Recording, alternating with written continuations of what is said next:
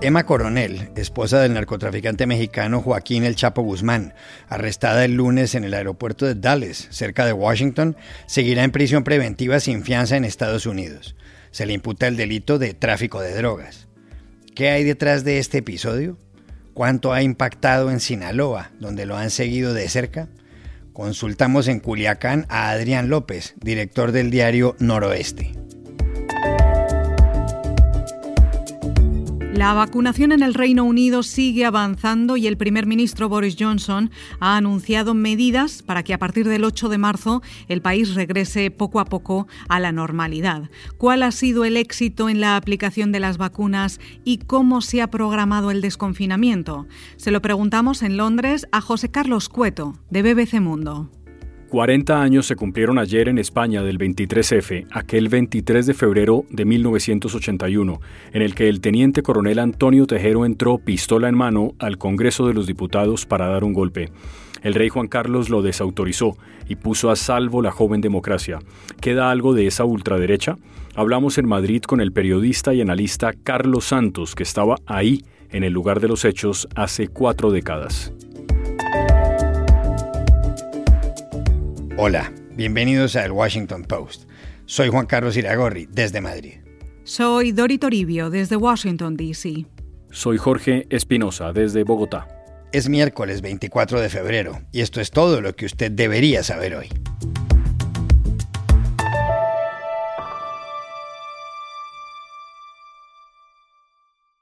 La esposa del narcotraficante mexicano Joaquín El Chapo Guzmán, Emma Coronel, permanecerá en prisión preventiva sin fianza en una cárcel del estado de Virginia, en Estados Unidos. Así lo decidió la jueza Robin Meriwether de la Corte Federal del Distrito de Columbia.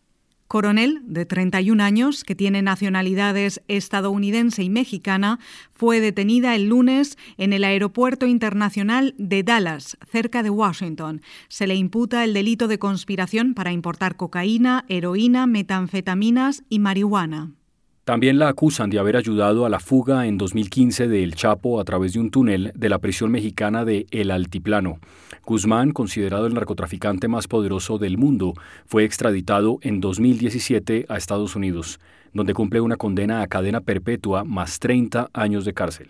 Emma Coronel, que nació cerca de San Francisco y que fue reina de belleza y modelo, conoció a El Chapo cuando ella tenía 17 años y él 51. Ella bailaba con alguien en una fiesta cuando le dijeron que Guzmán quería sacarla a bailar. Accedió de inmediato. No volvieron a separarse.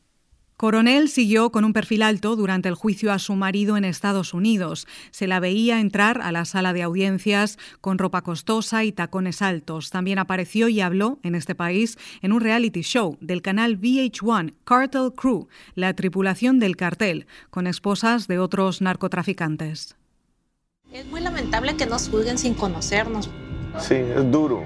Es duro porque a veces quieres hacer lo que ves que hacen todos a tu alrededor. Queremos ser normal. Sí, somos normales. Sí, sí, somos humanos. Yo me considero una mujer normal. ¿Cómo se recibió en el estado mexicano de Sinaloa, donde centró su accionar el Chapo Guzmán, la noticia de la detención de Emma Coronel? Hablamos en Culiacán con Adrián López, director del diario Noroeste, que sigue paso a paso estas informaciones. Si hubiera una palabra para describir la reacción que generó la detención de Emma Coronel en México y en Sinaloa es sorpresa. Sorpresa básicamente por dos razones. Primero porque Emma Coronel había dicho, lo había declarado en entrevista, que ella se sentía bastante tranquila y confiada respecto del riesgo de una posible detención. Pero sobre todo, y esta es la segunda razón, porque Emma Coronel se había diferenciado de las otras esposas de los líderes del cártel de Sinaloa y del crimen organizado mexicano en adoptar un alto perfil público. Emma Coronel, durante el juicio del Chapo y posterior al juicio del Chapo, se convirtió en muy probablemente la esposa eh, más conocida, digamos, a nivel nacional y mundial de un líder del crimen organizado del talante de Joaquín Guzmán eh, lo era. Básicamente eh, adoptó una actitud de celebrity, de influencer, eh, realizó eventos públicos, amenazó con lanzar una campaña con la marca del Chapo Guzmán, incluso realizó donaciones en el estado de Sinaloa, en un hospital pediátrico, etc. Adrián López también se refirió a las acusaciones contra Emma Coronel. Y creo que la segunda reflexión que podemos hacer sobre su detención es precisamente hasta dónde y qué tan sólida se encuentra la acusación que la Fiscalía estadounidense hará en contra de Emma Coronel. Toda vez que los cargos que se nos han comunicado que le, que con los que la acusan son básicamente conspiración y tráfico de drogas y eh, la participación en la comunicación para la planeación e, y ejecución de la fuga, de la primera fuga de Joaquín Guzmán y un intento de una segunda fuga antes de que fuera trasladado eh, al penal de Juárez.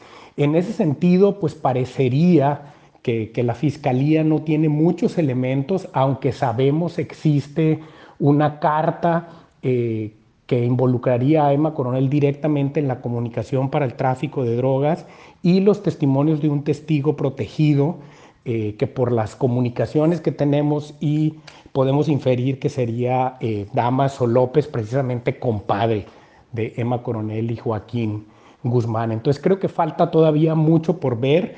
Las penas que la Fiscalía pide va de 10 años hasta cadena perpetua, pero veremos si es probable o posible que sean capaces de probar eso en un posible juicio. Hasta ahora Emma Coronel no se ha declarado ni culpable ni inocente y falta creo todavía mucho por ver en este caso.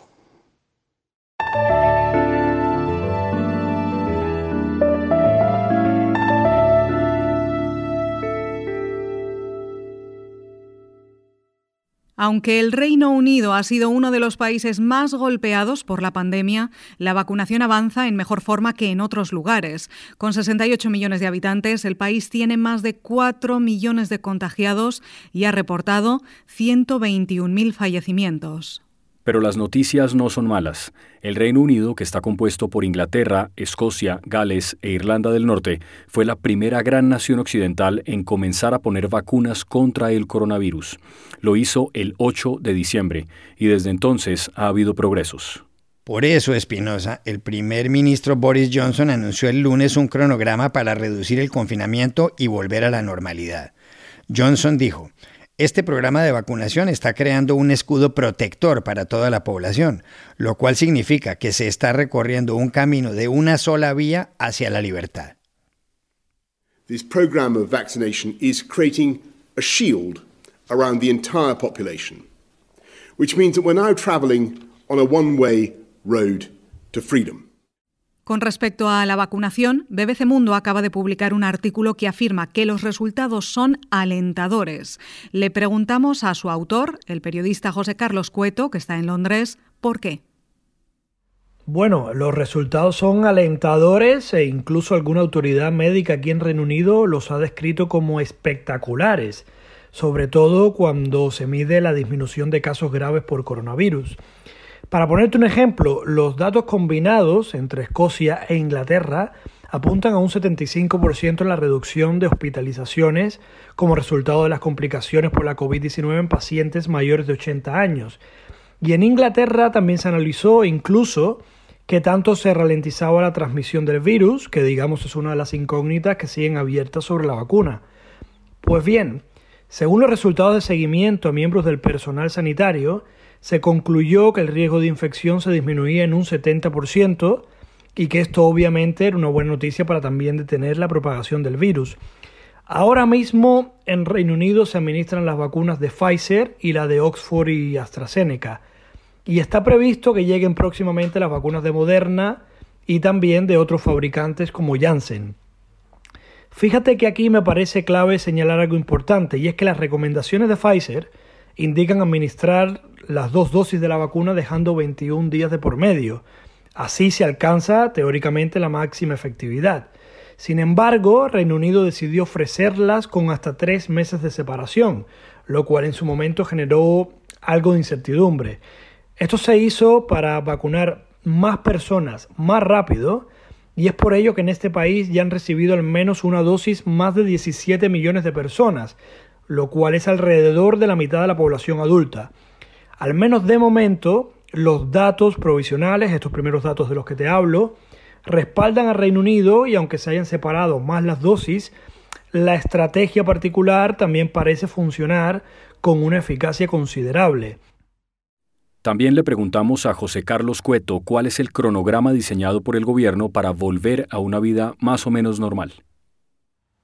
A pesar de los buenos datos, el gobierno sigue queriendo ir con cautela a la hora de reabrir la economía.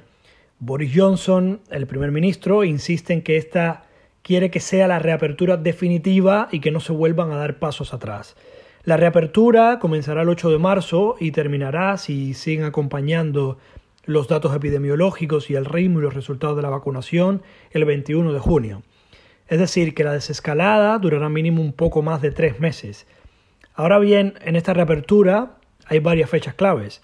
El 8 de marzo será el día en que los estudiantes vuelvan a los colegios, con todo un sistema masivo de pruebas diagnósticas y uso de mascarillas en las secundarias. Otro día importante será el 12 de abril. Ese día será en el que por fin las tiendas no esenciales, como las tiendas de ropa, por ejemplo, podrán reabrir. Y lo mismo sucederá con gimnasios y los espacios exteriores de los restaurantes y pubs. El 17 de mayo los británicos ya prácticamente podrán disfrutar de una normalidad considerable. Ese día volverán a funcionar los cines, teatros, salas de conciertos, restaurantes y pubs, que en este caso sí podrán abrir sus espacios interiores también. Ya luego, el 21 de junio, se espera como el día de prácticamente la libertad absoluta. No habrá límites legales para el contacto social, se podrá viajar con normalidad siempre y cuando los países de destino lo permitan, y además reabrirán otros sectores de la economía como los clubes y salas de baile. Todo esto, reitero, si los datos siguen siendo buenos y la vacuna funciona. Recordemos que ahora mismo Reino Unido es el país con más muertes por cada 100.000 habitantes y no se quiere dar ningún paso en falso.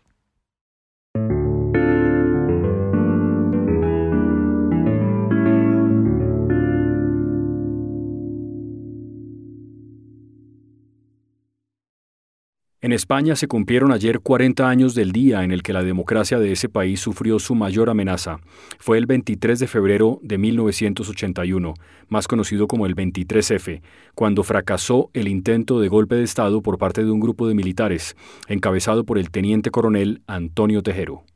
Tejero y sus hombres entraron ese día al Congreso de los Diputados en Madrid cuando se llevaba a cabo la sesión de investidura del nuevo presidente del Gobierno, Leopoldo Calvo Sotelo. El teniente coronel lanzó una advertencia a gritos, tras la cual hubo un silencio roto después por los disparos. todo el mundo!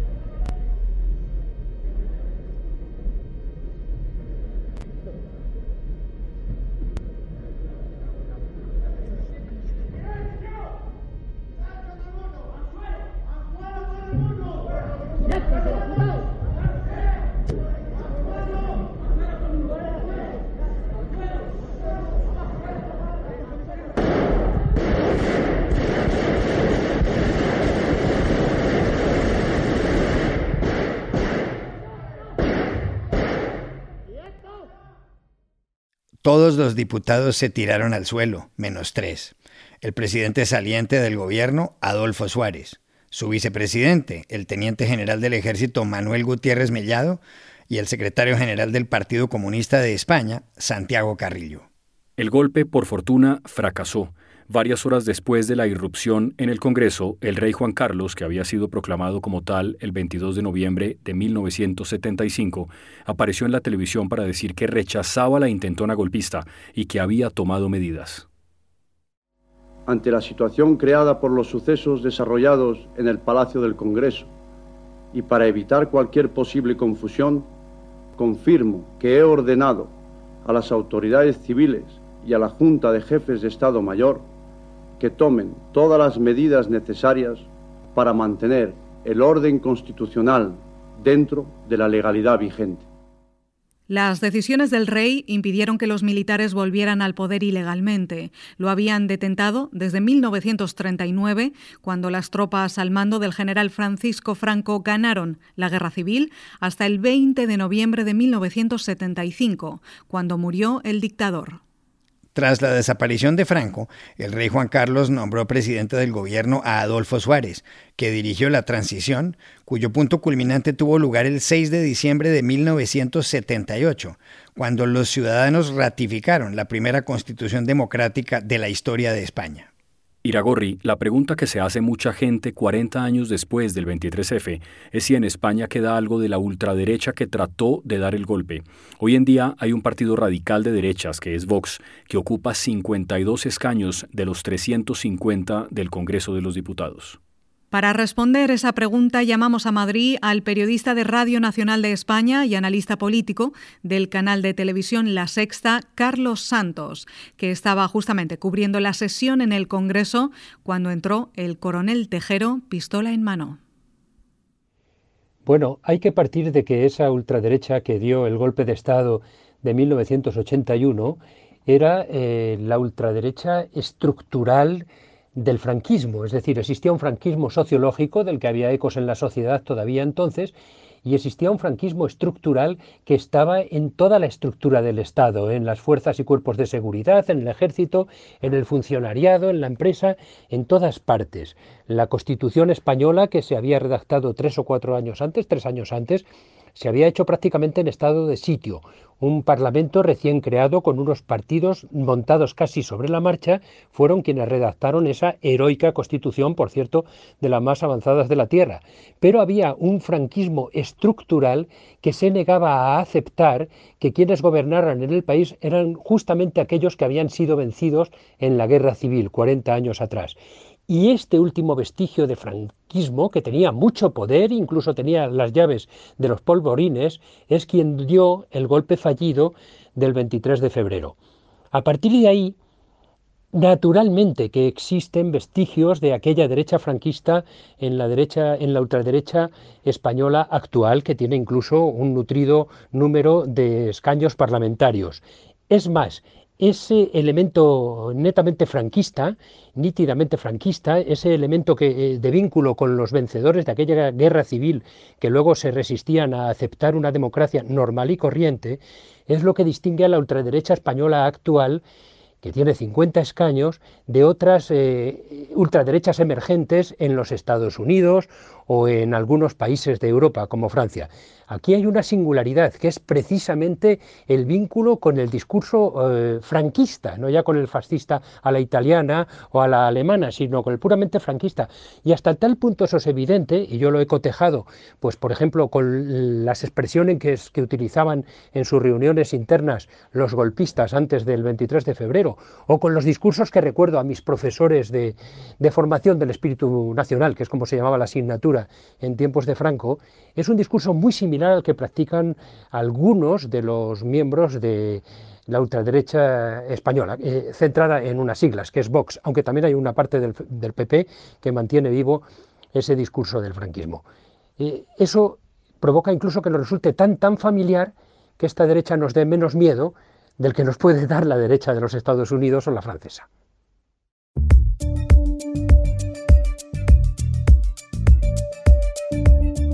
Y estas son otras cosas que usted también debería saber hoy. En Qatar, más de 6.700 personas que trabajaban en las obras para el Mundial de Fútbol de 2022 han perdido la vida. La mayoría procedían de la India, Nepal, Bangladesh, Pakistán y Sri Lanka y han fallecido desde que Qatar fuera seleccionado hace 10 años como sede de la competición. El diario británico The Guardian, que hizo la revelación, dijo que en Qatar se están construyendo siete estadios, un aeropuerto, carreteras, sistemas de transporte público, hoteles y una ciudad. En 2019, el periódico reportó que el calor del verano, que puede llegar a los 50 grados Celsius, puede explicar la muerte de muchos trabajadores.